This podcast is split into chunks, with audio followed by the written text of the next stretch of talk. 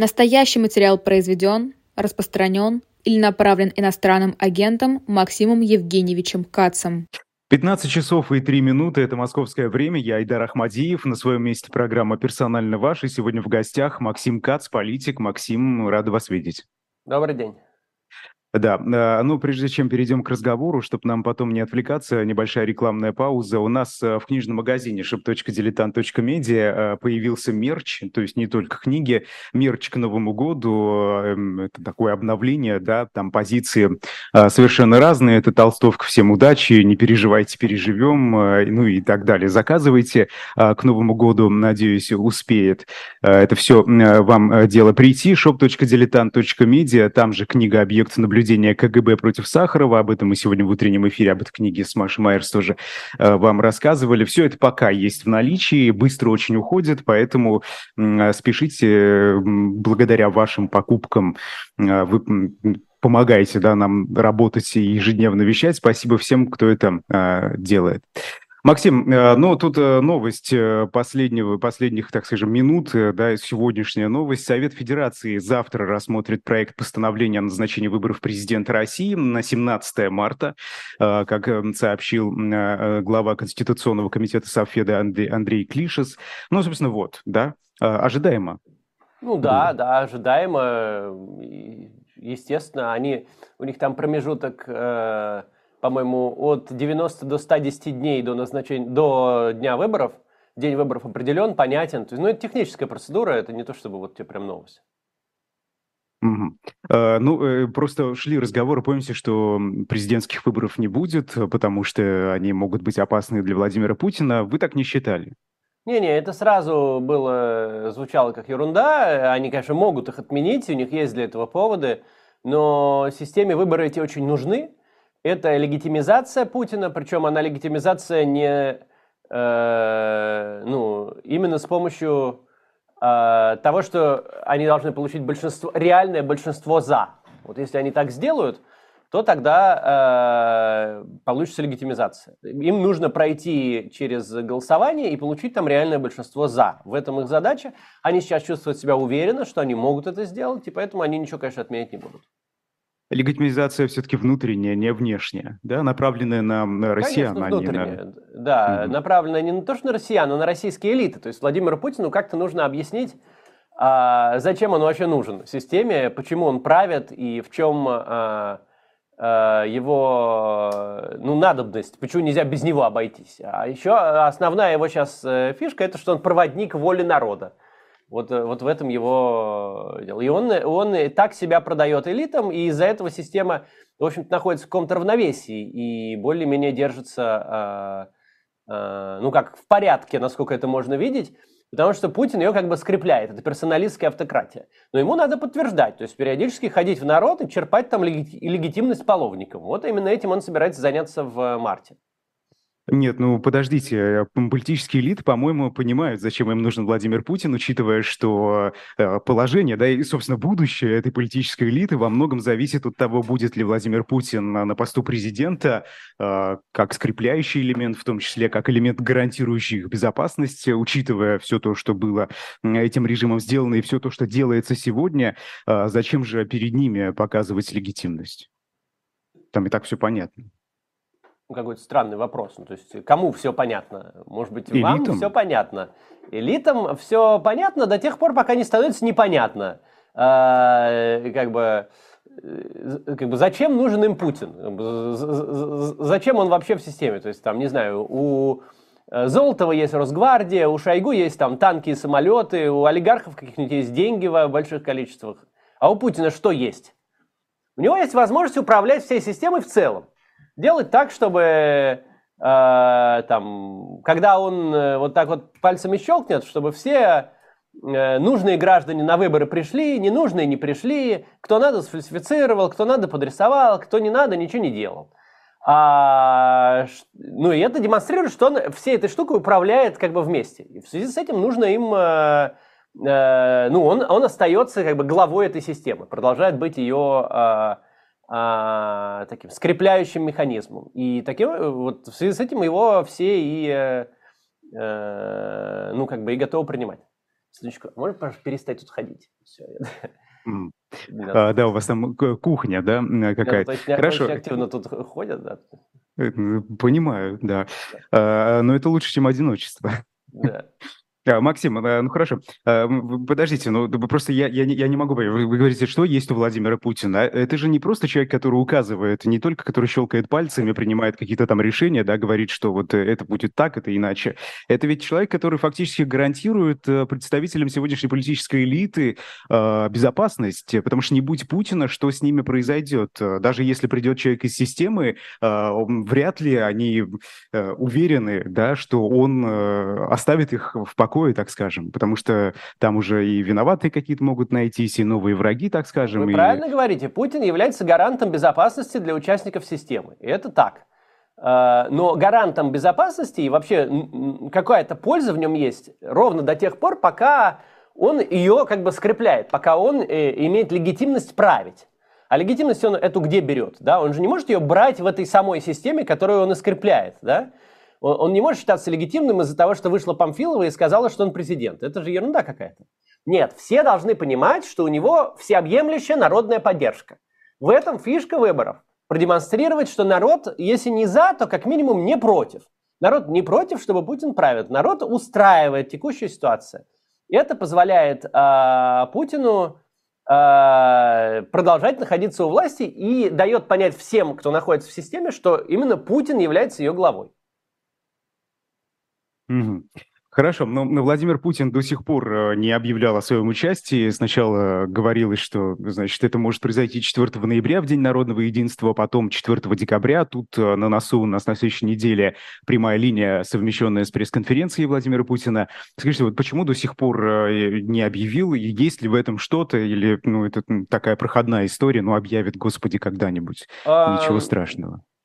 То, что вообще на всех этих выборах пока не появилось ни одного кандидата, за исключением оппозиционных, которые, похоже, ни с кем ничего не согласовывали, это Надеждина и Дунцова.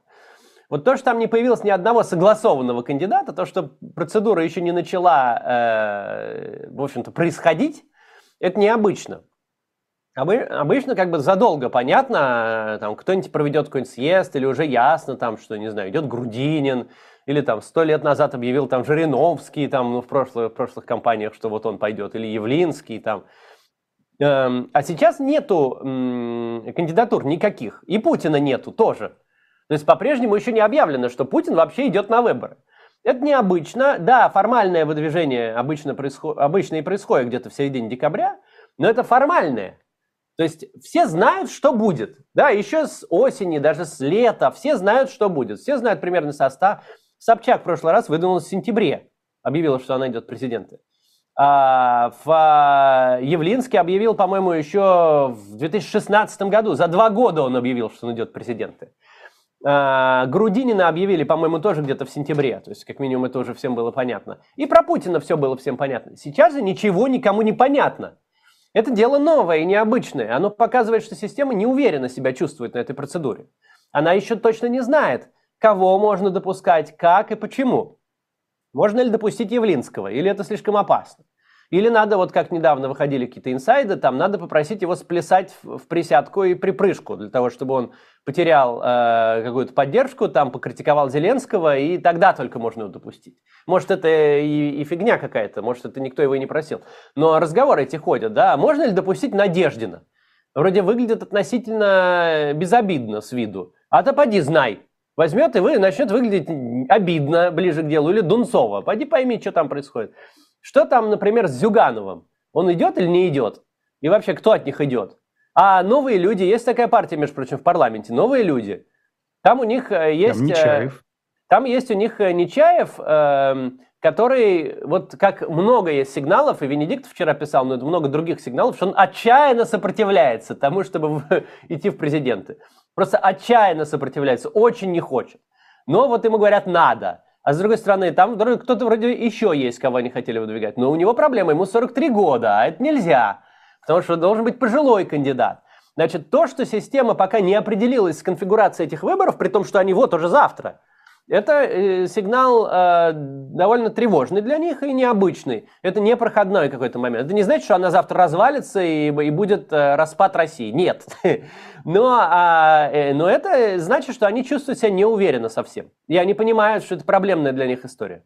А как это мешает выдвинуться Владимиру Путину заранее об этом объявить? Могут потом найти ему соперников? Ну, потому что выдвижение – это серьезное дело. Это, ну, как бы, очень важная часть кампании.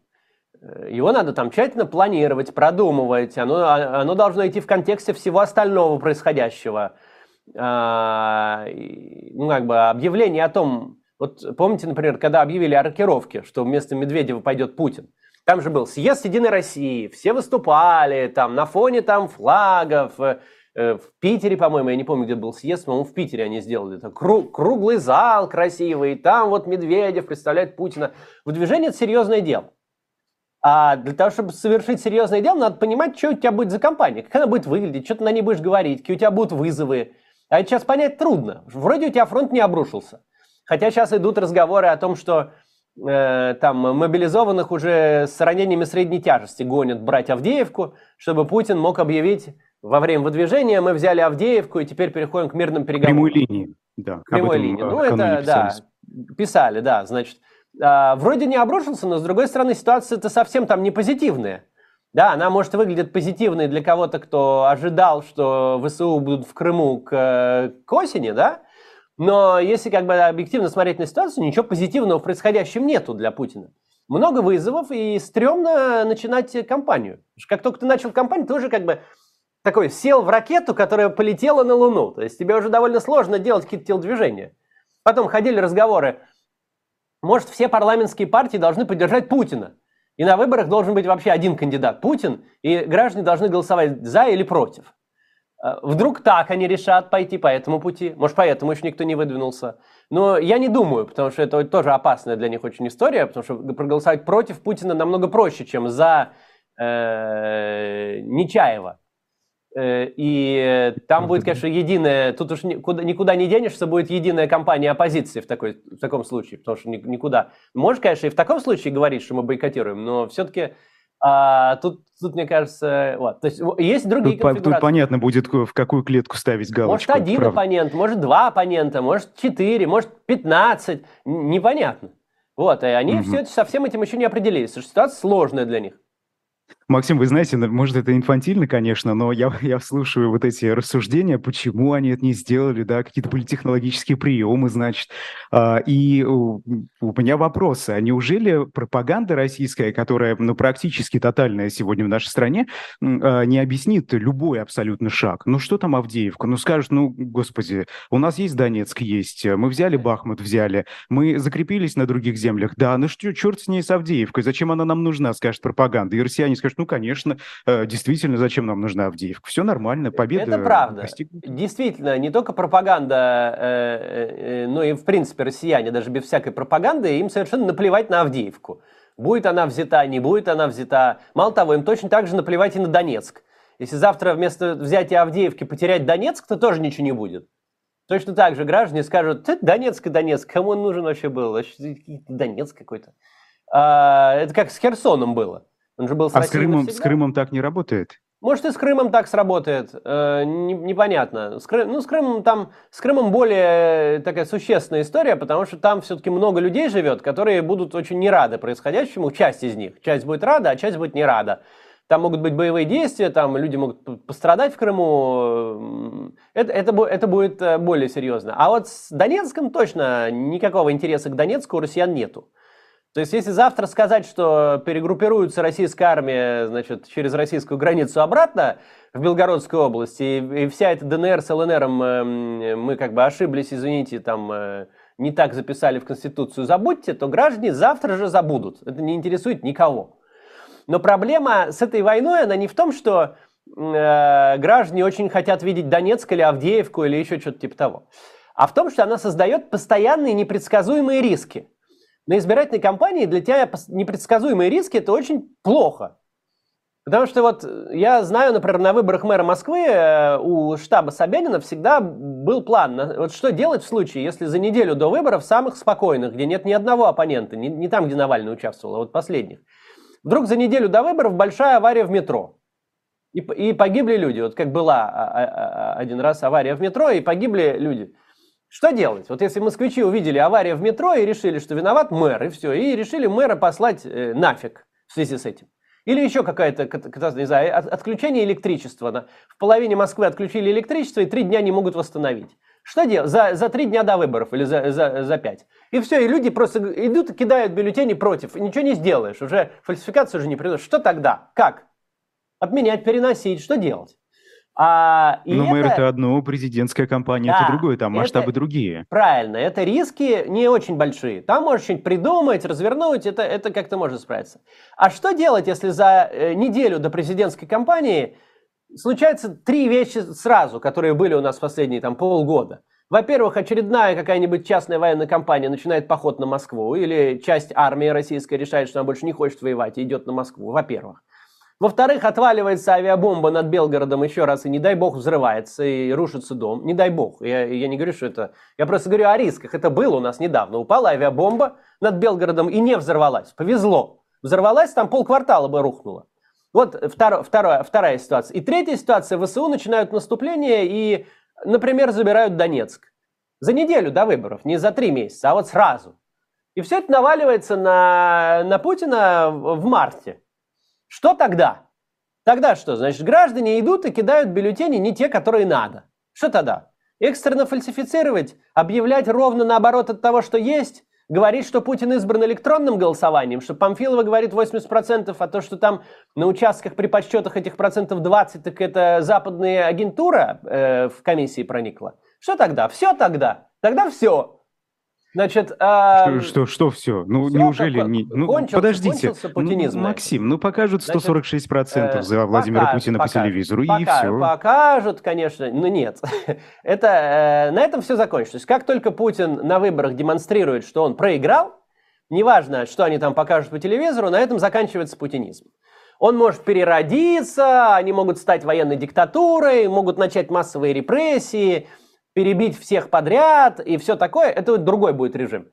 Тот, и то, это очень сложно. Переродиться в военную диктатуру непросто. Значит, а, они, может быть, и смогут, мы не знаем. Но путинизм, который мы его знаем, информационная автократия, а, электоральная, да, которая черпает легитимность на выборах, и в связи с этим правит одна персона, на которую все время... Это закончится в случае, если реальный результат будет 30%. В системе это стрёмно очень. То, что эти риски непредсказуемые, которые они не контролируют, ВСУ же у них не спрашивает, куда и когда наступать. А, авиабомба же не специально падает на Белгород, да? И а, частная военная компания или часть армии не, не, не, не согласовывают свой поход на Москву. Это три только примера, которые уже были, а еще есть те, которые сложно о них сейчас подумать. Поэтому выборы для них это большой, большой стресс. Выборы в такой ситуации непредсказуемые, когда в любой момент может случиться событие, полностью переворачивающее общественное мнение, это большой стресс для системы, и они очень переживают. Э, окей. Хорошо. Э, вы знаете, вопрос э, в чате такой. Если Путин победит в итоге, и мы будем понимать, что за Путина действительно проголосовало большинство, ну, может ведь такое быть. А, вы будете считать его легитимным президентом? Не, ну, слушайте, я не буду, потому что это не настоящие выборы, и он никакой демократической процедуры соответствующей Конституции нет, и вообще он должен был через два срока уйти по Конституции, а сам вернулся. Но это не имеет никакого значения. Какая разница, что я считаю? Мало того, даже не имеет никакого значения, что считают западные страны. Они легитимность Лукашенко не признают, по-моему, с 2000 года. И что? Это ни на что не влияет. А, они по-прежнему продолжали очень долгое время с ним иметь дела и воспринимать его как э, реального руководителя Беларуси, хоть они и не признавали его легитимность. Все эти разговоры о признании легитимности снаружи, оппозицией, оппозиционно настроенными гражданами, западными странами, это все совершенно в пользу бедных. Это, это, это, это абсолютная ерунда. А, она никак не влияет на, на внутреннюю российскую политику. На внутреннюю российскую политику влияет только восприятие Путина внутри России большим, ну, большей частью общества, а также элитами. Вот если элиты считают, что да, он легитимный президент, то да, тогда все у него нормально.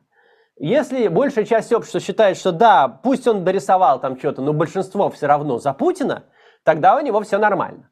Если это переключается, как в Беларуси в 2020-м, в то, что общество понимает, что его никто не поддерживает, и элита понимает, что он висит только исключительно на поддержке снаружи, это резко меняет ситуацию.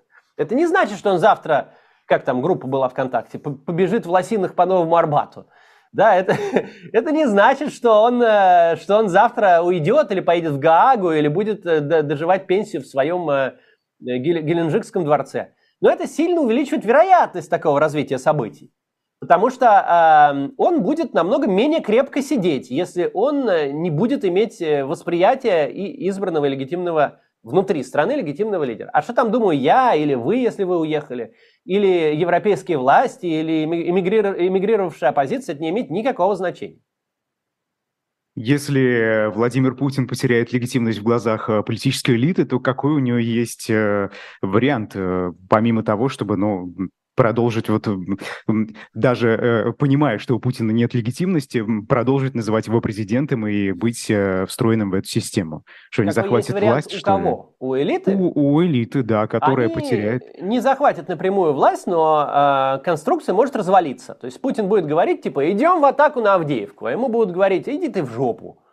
И не пойдут ни на какую атаку. Дальше он будет говорить, арестовать этого, кто мне сказал в жопу. А ему будут говорить, а не будем.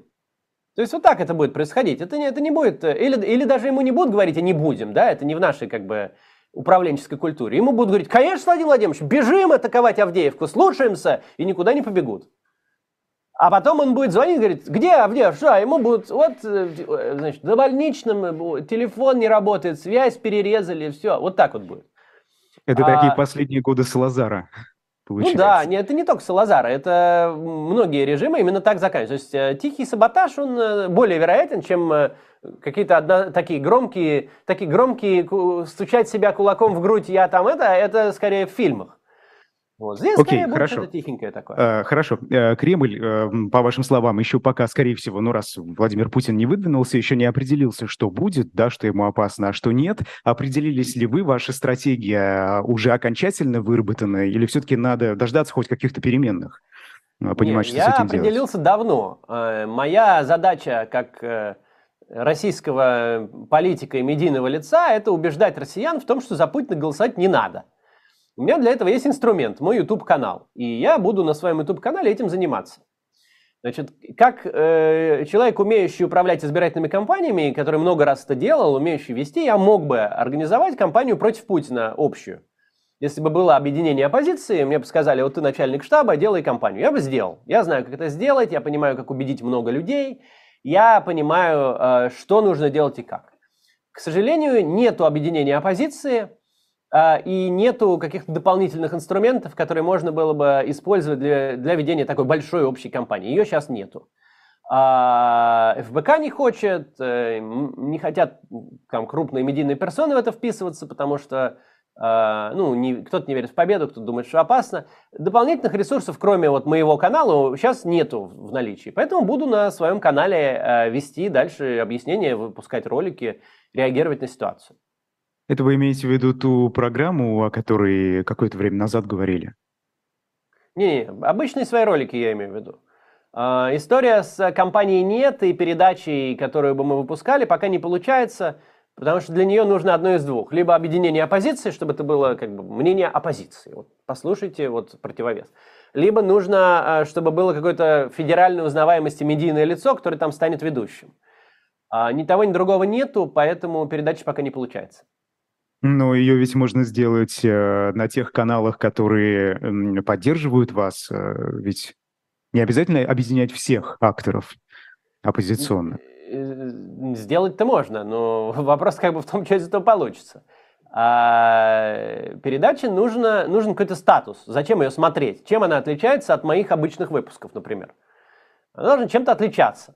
Вот она отличаться могла бы тем, что это теперь не КАЦ говорит, а объединенная российская оппозиция которая села за общий круглый стол, договорилась, придумала, какие будут месседжи э, говорить россиянам, и вот хочет э, что-то сказать. Поэтому, граждане, пожалуйста, послушайте альтернативную точку зрения. Вот у вас есть Путин, он вещает по телевизору целый день, Соловьев, а вот альтернативная точка зрения. Есть команда за, команда против. Не надо слушать целый день команду за, послушайте команду против, дальше сами примите решение. Мы же не навязываем вам ничего, просто чтобы у вас альтернативное мнение было. Это если объединенная оппозиция бы так сделала, это была бы существенная история, за ней много людей бы следило. В прошлый раз, когда был Координационный совет оппозиции, по данным, э, которые Волков приводил несколько раз, 25% россиян следили за его деятельностью. Это при том, что тогда не было никаких выборов. Сейчас бы, я думаю, у нас 60 э, миллионов человек, о которых я говорю, мы бы до них дошли с этим мнением. Это не значит, что мы бы их убедили, но они были бы в курсе, что мы думаем и что мы хотим сказать. Это было бы сильно. А, к сожалению, нет объединенной оппозиции, не вступает туда а, представитель Алексея Навального, ни ФБК, ни, ни кто то другой. И объединенной оппозиции нет. Значит, э, заявление от имени Каца и Ходорковского, например, это уже совсем не то. Потому что Каца ну, можно послушать на его канале, Ходорковского на его. Это уже не объединенная оппозиция.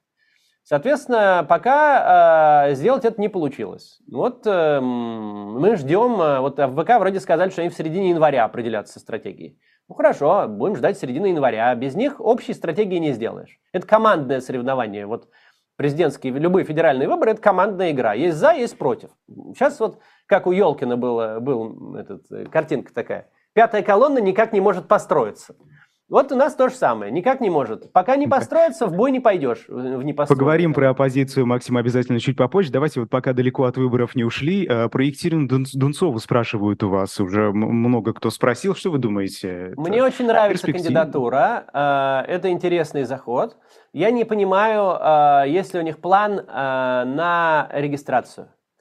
Я пока не вижу, как они собираются 300 тысяч подписей собрать. Это мне пока непонятно. Если бы я был в Москве со, всей своей командой, я э, мог бы вполне взять ее компанию и просто попробовать собрать эти 300 тысяч подписей наш, нашей командой. Э, это тоже, опять же, это очень тяжелая задача. Она, это в 40 регионах надо по 7,5 тысяч подписей минимум. Очень тяжело. А, мы собирали на Госдуме 20 тысяч подписей, потратили 25 тысяч подписей и потратили 20 миллионов рублей на это. Это очень трудно и дорого, но это можно попробовать сделать. Но так как я не в Москве, и команда не в Москве, и у нас нет никаких инструментов ей помочь, кроме медийных, э, то мне надо понимать, э, и я пока не понимаю, какой там организационный план. Они вообще подписи собирать будут, или они в интернете как бы компанию ведут?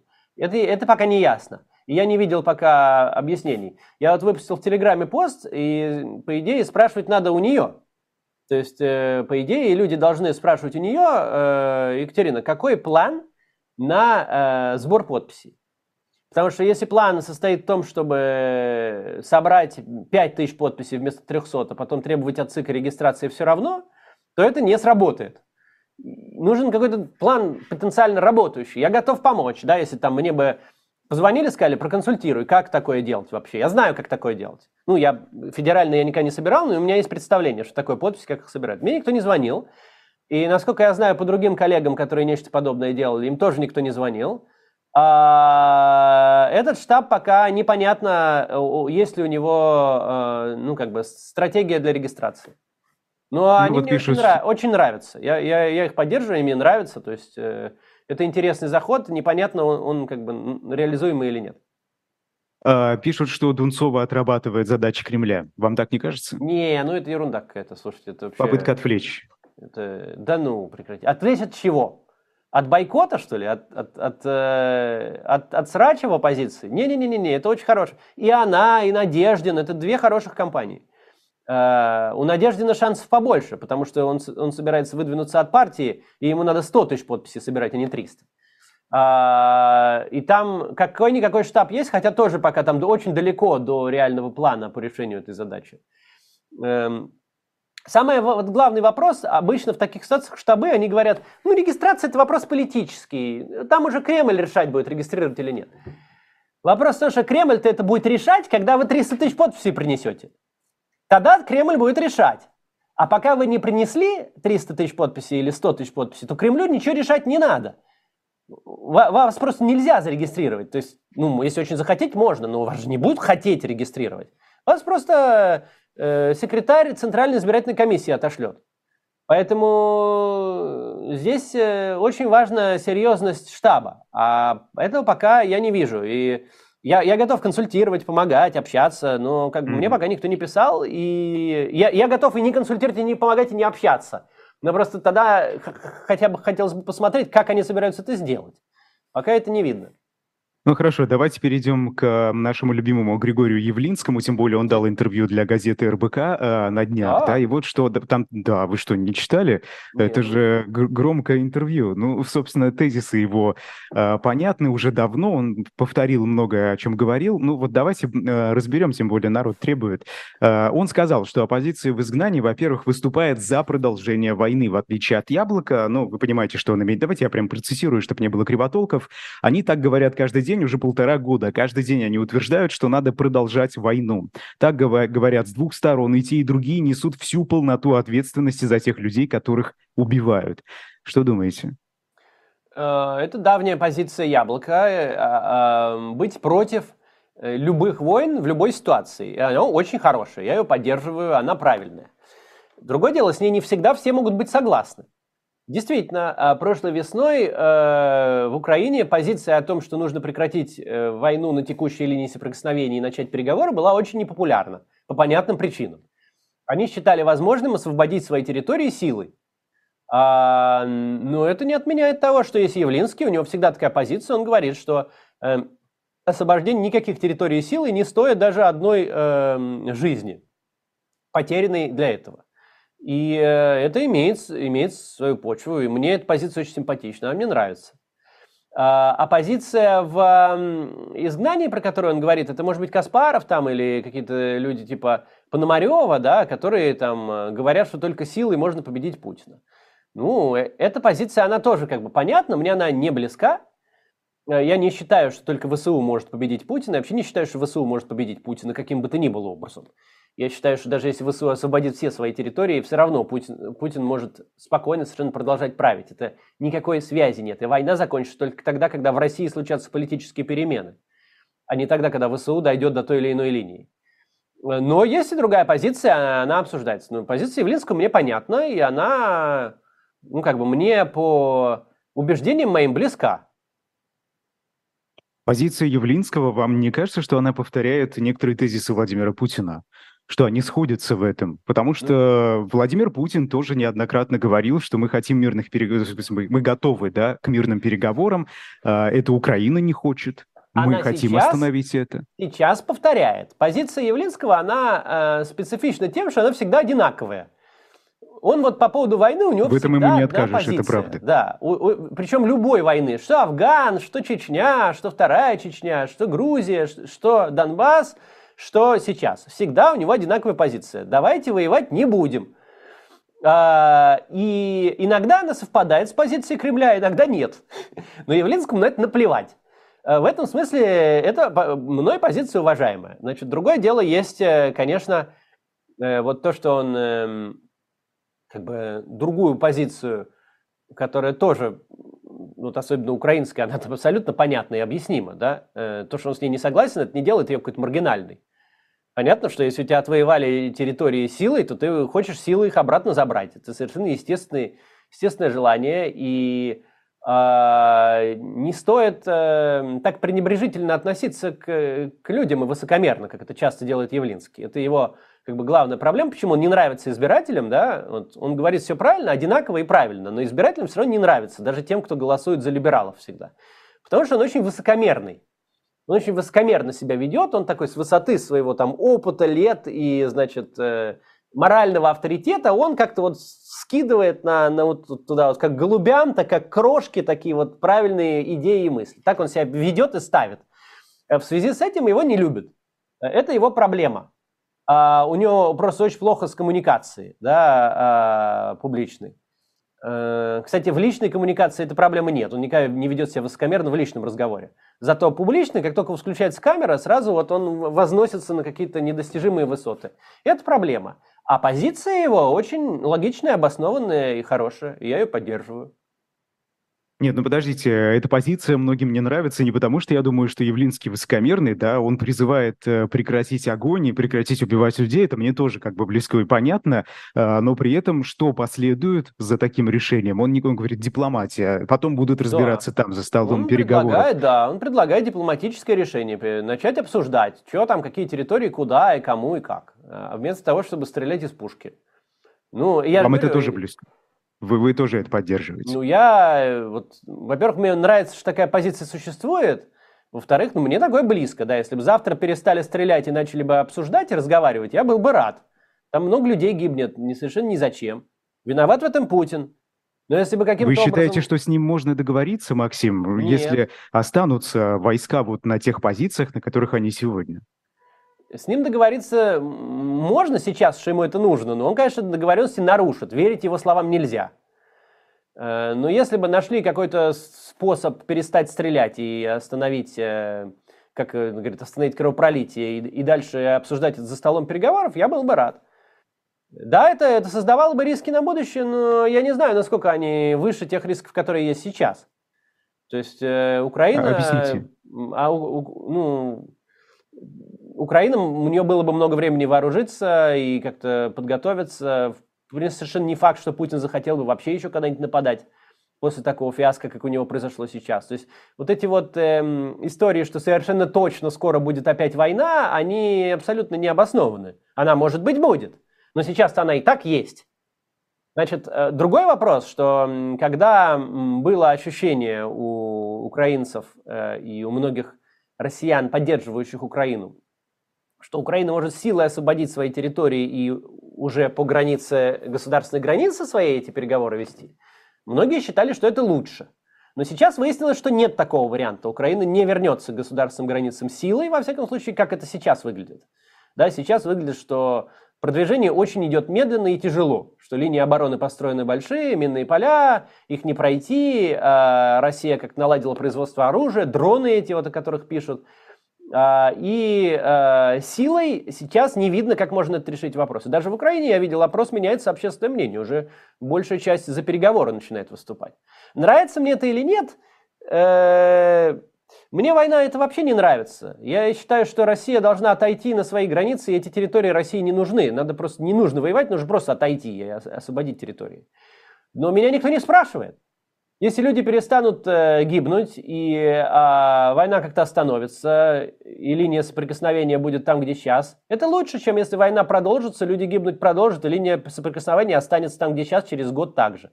Но мы потеряем еще 100 тысяч человек с каждой страны. Это, это лучше. Вот ну, такой И при этом, при этом такие же режимы, как э, режим Владимира Путина и сам режим Владимира Путина будут э, ну, в очередной раз да, э, подтвердят точку зрения, что, собственно, вот они могут таким образом откусывать территории и, ну да, побьются какое-то время, несколько месяцев Нет. пройдет этой войны, и потом все равно сдадутся, да, и вот останутся войска там, где они сегодня. Но это же риски на будущее, это же не только речь об Украине, это еще и речь о других странах Естественно, эти территории никто не признает. Э, но а, и они останутся непризнанными до тех пор, пока в России не сменится власть и не освободит их. Э, если с Крымом еще может быть какая-то дискуссия, как вот они в начале войны на переговорах обсуждали, там через 15 лет, как с Гонконгом было, там что-нибудь там, и совместно управлять, что-нибудь такое, то с территориями остальными никакой дискуссии быть не может. Они России ни зачем не нужны. Это Украина, и там ни, никаких нет вопросов. А, да и с Крымом это понятно, что это Украина. Просто вопрос в том, что там много людей живет. Они не уехали, они остались, и надо как-то их учесть, их взгляд. Вот эта вот тема того, что это вообще они никого не интересует, она вряд ли смогла бы прокатить. А, понятно, что э, для мира это очень плохой сигнал, что Путин, э, конечно, он не получил Киев, но он получил э, Мелитополь. И отбить его назад не получается силой. Но что делать, если не получается? Тут же вопрос-то, как бы, вот если нельзя его отбить назад, то э, на каком-то этапе возникнет э, размышление, а сколько ей надо еще людей положить, чтобы признать, что отбить его назад нельзя. А может быть, кто-то думает, что отбить его назад можно. Тогда у такого человека может быть позиция, что надо продолжать э, э, такую войну.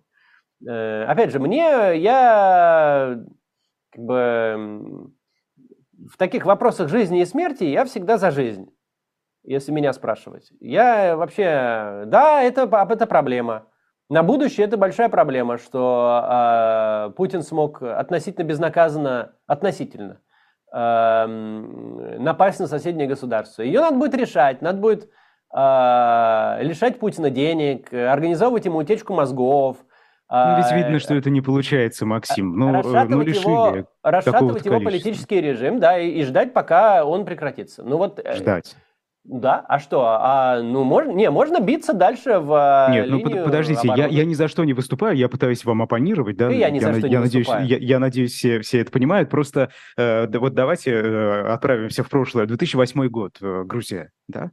Э, ну что, ждали, ждали, ждали, ждали. 14 год. А кто ждали, что? Ждали, ждали. Ну, ну что, ну а вот аж никак не отреагировали практически. Не, ну ладно. И это все это... приводило к новым, э, к новым подобным действиям это, российского это режима. Не... не, ну подождите, это, тут нельзя проводить параллель. А в 2008 году даже отчет комиссии Евросоюза, который составлялся по результатам войны, он показал, что э, во... Э, стрелять начала Грузия.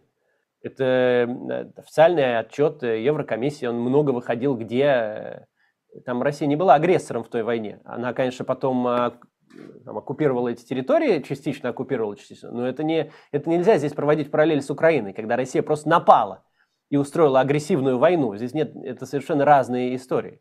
Так что здесь через запятую это нельзя проводить. А ну хорошо, 14 год, не, если остальном, вам 8 не э, нравится. Плохо, нет, это плохо, плохое решение. Ну какое решение хорошее? Как бы у меня нет ответа здесь. Я тоже ни за что не выступаю в данном случае. У меня здесь ответа нету. Я просто говорю, что если бы так сложилось, что сейчас стрелять бы перестали, и линия это осталась там, где есть, это было бы лучше, чем если бы стрелять продолжили, люди продолжили бы гибнуть, и линия осталась там, где есть. Вариант сдвинуть эту линию силой, пока вот мы видим по этому контрнаступлению, которое было у Украины с весны прошлого года до сих пор, видно, что сдвинуть они не могут. Это факт. Вот мы видим, сейчас статьи стали выходить, почему не могут, как не могут, но у нас есть факт, что они не могут сдвинуть. Может, они смогут потом, да, может, там есть какой-то план, может, он сработает. Вот видно, что есть большие проблемы с личным составом. Путин не может проводить мобилизацию до выборов. Может, они организуют какое-то наступление до выборов для того, чтобы э, пока мобилизация не проведена, куда-то пройти. Может, они что-то освободят. Понятно совершенно их желание освободить свои города и людей, которые в них живут и хотят жить в Украине. Это понятно. Но вопрос в реализуемости этого. Получается это или не получается?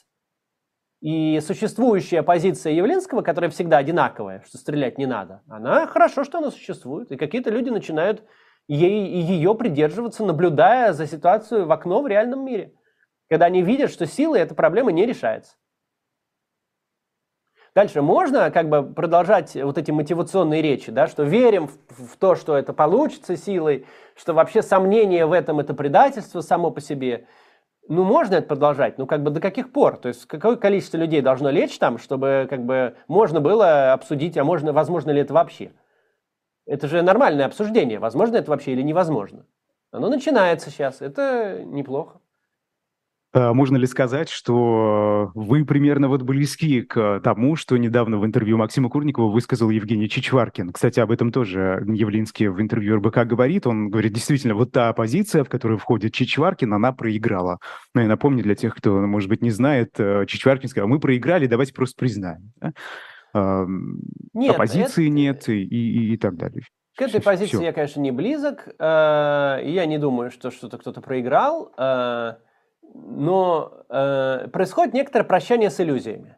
Э, весной было много иллюзий, и до и вот в начале войны было много иллюзий. У частичной оппозиции, вот этой, в которой входит Чичваркин, если можно сказать, хотя я считаю, что она в общее, Явлинский входит в ту же самую оппозицию, в которую входит Чичваркин. Сколько бы он ни отпирался от этого и не говорил, что он не входит. Его никто не спрашивает. Есть команда за, команда против. Ты в команде против. То, что там в команде против что-то там э, ругаешься, это о тебе только плохо говорит. Ты все равно в команде против. Значит, э, Явлинский там всегда пытается сказать, что а мы вообще третья команда, мы не за и не против. Мы, но это все... А, так вот, э, э, происходит некоторое прощание с иллюзиями. Было ощущение, что Запад легко победит Россию. Что Запад одной левой, что сейчас он э, Кока-Колу и Макдональдс, значит, отключит, и граждане пойдут переворачивать машины, чтобы вернуть себе западные там потребления.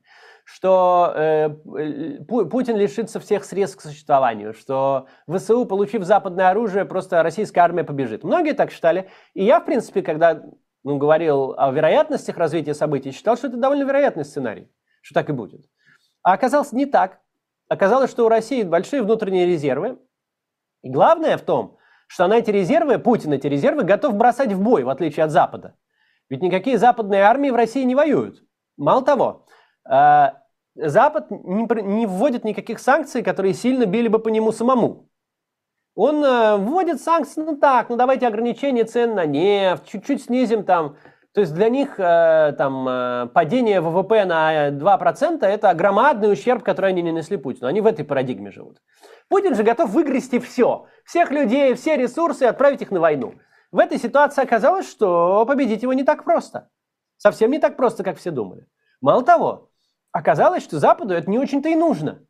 Почему-то все начали думать, что вот теперь мы плечом к плечу там, с западным миром будем там бороться с путинским режимом. А это я так никогда не думал. Я поэтому никогда не заседал ни в каких этих комиссиях по санкциям, э, никогда ни в такие, ничего такого не делал, потому что это никогда не было стратегии. Это не, на самом деле всем было по большому счету пофиг, что там с этой войной. Просто эта война на каком-то этапе получила имидж борьбы добра со злом. Имидж, который создал Зеленский своим невероятным талантом в публичной политике. Это, а это его... не так? Это, это было, ну, так, не так, это не, а это выглядело так. Так, не так, это вопрос оценок. Конечно, я считаю, что это так что нападение на Украину это дистиллированное зло, просто дистиллированное. Тут нет никаких. Э, но, но для человека снаружи это могло выглядеть как какой-то там конфликт внутри там славян. Что-то там какие-то славяне там не поделили. Как война Парагвая с Уругваем. Пойди знай, что они там, почему они там, кто они вообще, за что. Вот как для нас, да. А Зеленский сделал это борьбой добра со злом. И все к добру захотели присоединиться общественное мнение западных стран, политики Запада. На каком-то этапе Зеленский был популярней, собственно, политиков в этих всех странах. Он мог приезжать, и он был звездой, он выступал во всех парламентах. Все хотели присоединиться к борьбе добра со злом. Но как-то на самом деле, все на самом деле хотели этот фильм. Они не хотели настоящей войны, они не хотели реально в этом участвовать. Никто не, никакой дискуссии не было отправить солдат, да, да и оружие отправляли так, ну, не, не, не, не полным ходом. И как-то сейчас это все начинает, да, и санкции те же самые, да, они вводили их для того, чтобы у- у- увеличить свой рейтинг внутри своих стран, а не для того, чтобы навредить Путину. Да? Большая часть санкций, она Путину ну, вредит, и, ну, не сильно, или вообще помогает, да, есть. Ну, а зато оно хорошо воспринимается в этих странах, да, вот мы там tough on Russia, мы вот Выгнали российских студентов из университета Таллина. Вот такого рода. Все, голоса Максим, у партии. прошу такой. прощения. Просто Значит, подождите, ну в европейских странах это сейчас. воспринимают как реальную угрозу. Разве сейчас, нет? Сейчас, это сейчас не игра, не закончу, фильм. Закончу. Это не, не совсем так. Россию воспринимают как угрозу, американцы внесли ее в э, доктрину своей безопасности как угрозу теперь. Но а, это а, не, а, не сегодняшнего дня и не главная угроза. Это да так, что ну, вы, Финляндия да? и Швеция, которые сохраняли нейтралитет, вступили в НАТО. Ну, да, во всяком нет, случае, Финля... Финляндия, Финляндия да? не, не Соединенные а, Штаты. Финляндия, у нее граница ну, большая. Финляндия, так вот Финляндии я об этих странах в первую очередь и говорю, а не про ну, Соединенные Штаты. Я ну, же говорю, европейские они... страны, которым угрожает Россия, разве не нет? они же решают, они не имеют какого-то существенного влияния. Да, там, они, они, может, имеют существенное влияние на санкции, на, наложенные на Россию. Но решает Германия, Франция, Америка, э, Великобритания. А для них и для их общества это по большому счету был фильм. Фильм про войну добра со злом. Они хотели присоединиться, хотели помогать, хотели участвовать. Но это не было для них какой-то экзистенциальной войной. Да, это не было для них чем-то прямо вот, что они сейчас, от, не знаю, да даже откажутся от вот таких вот своих интересов. Чуть-чуть чуть-чуть согласятся на небольшие неудобства. Ну, на небольшие можете согласятся, но на чуть больше, чем небольшие, нет. А когда довольно большая и ресурсная страна готова кинуть все в эту топку, а с другой стороны коалиция готова вот так вот по чуть-чуть, то да, можно и не победить. И не победили в данный момент. Так получилось. А, что будет дальше? Не по... И вот это приводит к таким ощущениям, как у Чичваркина, и к таким ощущениям, как у многих э, там, оппозиционеров сейчас. Это прощание с иллюзиями. Это понимание, что мы не с одней плечо к плечом с Западом против Путина. Это наш вопрос. То, как в России будет устроена власть, это наш вопрос, и нам по большому счету никто не будет помогать. Да, они могут кому-то дать там ВНЖ, гуманитарную визу, если кого-то уголовное дело открыли, могут. Но а, убеждать россиян, что не нужно поддерживать Путина и почему, это только мы можем, сами. Никакой Запад тут ни при чем. И украинцы тоже, мне кажется, я, я это так косвенно начинаю, ну то есть я, я там не, не так знаком с украинским обществом, но тоже вижу, что они тоже потихоньку начинают э, понимать, что это их война, они им помогают, но не готовы полностью туда в это дело вступать. И это да, это вот выяснилось в последнее время. И у многих и учитывая... иллюзиями тяжело проходит. И учитывая, учитывая, что вы говорите, что у вас этих иллюзий практически не было, или вы давно с ними распрощались, но а, вы в так, вот в таких условиях, когда Запад, э, видимо, не особо-то готов э, а, так настойчиво помогать Украине, да, в таких условиях вы хотите, чтобы а, боевые действия прекратились и все остановилось вот на тех э, рубежах, которые хочу, мы имеем нет, сегодня? я не хочу такого. Я говорю, что если бы так получилось, люди бы не гибли, результат был бы тот же, я был бы рад. Просто я не люблю, когда люди гибнут. Но у меня нету, я же не призываю никого там э, к... И у меня нет на это, я не знаю, что делать с этим. У меня нет решения. Я, однако, знаю, что моя работа в том, чтобы убеждать российское общество, что не надо поддерживать Путина. Эта штука может а, исправиться. Есть только один а, фактор, который может исправить эту ситуацию. Только, только российское общество. Больше никто не может повлиять на это. Только российское общество, которое может отказать в поддержке Путину, может прекратить эту войну, может превратить Россию в мирное государство, э, которое занимается развитием своей страны, экономики и процветанием своих граждан, а не внешними войнами. Больше никто это сделать не может. Ни Запад, ни ВСУ, ни Украина. Это может сделать только российское общество. Поэтому надо верить в российское общество, не надо его оскорблять, нужно с ним уважительно, адекватно общаться и убеждать его, что нужно перестать это поддерживать, нужно отозвать свою поддержку Путину и нужно пойти по другому пути. Максим, если в, в таких странах, э, в, диктату, в диктатурах общество отзывает поддержку властей, то, по-моему, власти совершенно четкий ответ дают и достаточно знакомы уже по истории, но э, вряд ли они скажут, ну, ребят, не поддерживаете, тогда до Бывает по-разному. Мы устали. Бывает по-разному. Иногда дают военный ответ, а иногда разваливаются. Бывает по-всякому. Но это первый шаг. Без а, отзыва российским обществом своей поддержки Путину ничего не будет. Если а, будет, э, зовет российское общество свою поддержку, тогда, может быть, будет военная диктатура, может быть, будет э, там, массовые репрессии или перерождение этого режима, может быть, что-то будет. Но пока есть не то чтобы поддержка, а пока российское общество хотя бы не против, ничего не будет все останется как есть. И единственный как ключ к готов... этой ситуации, единственный ключ к этой ситуации – это российское общество. Как вы готовы разговаривать с теми, с той частью российского общества, которая сегодня поддерживает Владимира Путина, поддерживает войну, делает это достаточно активно? Нас это... она не интересует. Это малый очень процент. А это... куда мы ее денем, Максим? Это от 10 до 15 процентов. Мы никуда не денем. Просто нам убеждать надо не их. А, поддержка Путина держится на э, во-первых, нейтралах, на тех, кто ну, не за, не против, просто он и так вроде ок. И на оппозиции, которая не участвует, на неучастии. Э, на тех, кто не ходит, не выступает, молчит. Вот это две, два столпа. Потому что э, активно поддерживающие Путина люди, они, во-первых, немногочисленны, во-вторых, их нельзя переубедить. Они уже сформировали свое мнение. Но есть большое количество российских граждан, которые а, а, отказываются от участия в политике осмысленно – и нам надо их не обзывать, не рассказывать, какие они неправильные, глупые. Нам надо их убеждать, убеждать, спокойно им предлагать начать участвовать в политике. И есть немалое количество как? россиян, их больше, чем э, словами. Как? Словами через рот, объяснением, ну, Нет, понятно, как это вы будете делать, как им участвовать в политике в сегодняшних условиях. Ну вот хотя бы на выборах против Путина проголосовать. Это ну и просто. что, ну, боже а мой, ну что? пойдут, проголосуют, увидят результат другой, это разочаруются. посмотрим. Это, потом, это, не, это хорошо, разочаруются, это потом. Пока пусть пойдут, проголосуют. Пока они не ходят и не голосуют. Пока так им же нужно объяснить, против. что они по итогам получат, Максим. Если вы им скажете, пойдите проголосуйте, а мы потом подумаем, что к чему это приведет, но никто не пойдет, извините. Этой но... схемы нету, этого ответа нету. Здесь нет прямого пути. Вот мы сейчас тут, ты сделал пункт А, пункт Б, пункт С, и Путин побежал в лосинах по Новому Арбату. Нету этого, это отсутствует. Мы не знаем, что будет. Мы не знаем, к чему это приведет, но мы знаем, какие шаги необходимы и без каких никак. И вот без этого шага, чтобы российское общество явно показало, что оно против, митингами, э, мирными, мирными митингами, не коктейлями Молотова и не поджиганием военкоматов, а мирными митингами, что мы против. Это же стало же модно россиян чморить, которые хотят на мирные митинги выйти.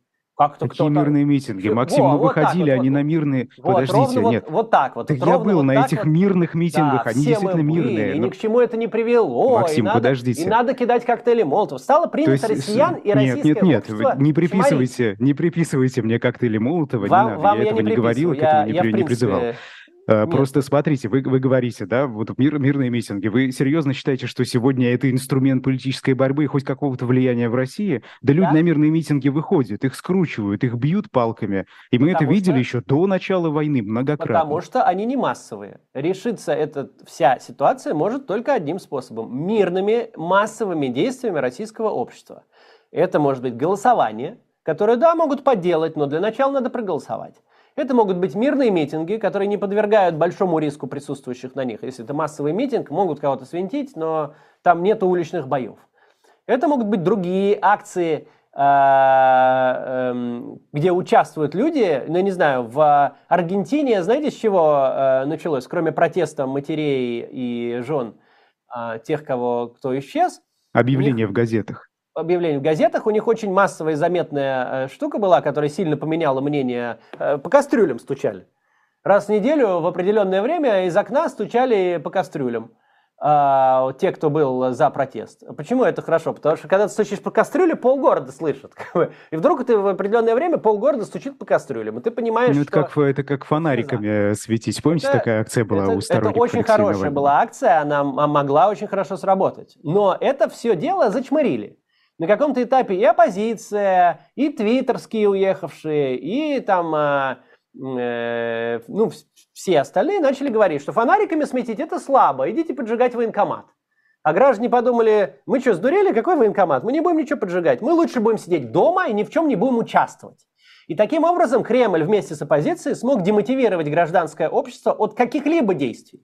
От фонариков, от митингов, от голосования, от какого-либо участия в российской политике. И в этом сейчас ключ к тому, что все изменилось. Если это изменить, если российское общество вдруг придет в движение, вдруг решит, что оно больше не готово сидеть молча и не готово это все спокойно терпеть, как будто это все происходит в каком-то фильме, вот тогда начнутся перемены. И только так, никак иначе. Ни ВСУ, ни поджог военкоматов, ни силовое сопротивление, ни Легион Свободная Россия, который существует в воображении Ильи Пономарева, ни западные страны, ни Америка с Германией, ничего, кроме российского общества, эту ситуацию не поправит. В воображении? Да. Почему? Вот так. Что значит воображение? Ну, я не знаю, что вы имеете в виду. Легион, Легион Свободы России, вы скажете, существует воображение Ильи Пономарева?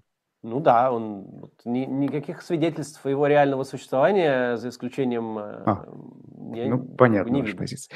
Хорошо, да. да. И а, последний вопрос, мы уже выходим за пределы, но спрашивают про жен мобилизованных. А это вот та активность, которую вы ждете? Очень важный, серьезный протест. Это не то, что я жду, но это очень важная и серьезная Ну, о которой история. вы говорите, я имею в виду. Да, да, это история, которая может разрастись, к этому может присоединиться существенная часть общества. Это очень важно и очень серьезно. Но это ведь, э, так скажем, неоднозначный проект. Это не то, что можно, э, чего хотелось бы видеть, наверное, а, оппозиции в изгнании. Да? Это люди, которые, чьи, чьи, чьи мужья, собственно, воюют в Украине. Они, это, э, многие из них поддерживают войну. Это а, совершенно однозначный проект. Это ровно то, чего всем нам хотелось бы видеть. Это, это морально безупречный проект. Потому что, да, это, это жены тех, кто воюет в Украине, но это мобилизованные, это не контрактники, это люди, которых насильно туда забрали, они не сами туда пошли. Во-первых. Во-вторых, они выступают за возврат их домой, этому очень сложно как-то противостоять. В-третьих, они а, не говорят, это же не то, что это протест, там, вернуть защитников, которые защищают каких-то мирных э, людей, да.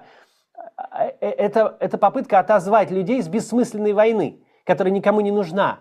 Это очень хороший старт обсуждения этого вопроса в российском обществе. И его очень трудно российским властям избежать. Ты же не отправишь космонавтов с дубинками их бить. Это очень серьезная история.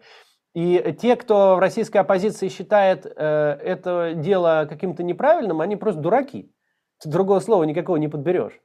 А, это очень важная и серьезная история, которую мы должны поддерживать так, как мы можем. Да. Ну, э, будем наблюдать, как говорит наш э, общий знакомый. Максим Кац, политик, э, был персонально вашим сегодня. Я Идар Ахмадиев. Эфиры продолжаются и на их, и на живом гвозде. Можно Никуда не переключить. Да, пожалуйста. Добавлю кое-что. Хочу добавить, что ведущий делает свою работу, не надо на него ругаться. Это хорошо, что он оппонирует, так получается интереснее. В комментариях не ругайтесь на ведущего. Да, Максим, толстая кожа у нас уже. Хорошо. Да, спасибо. До свидания. Спасибо. До свидания.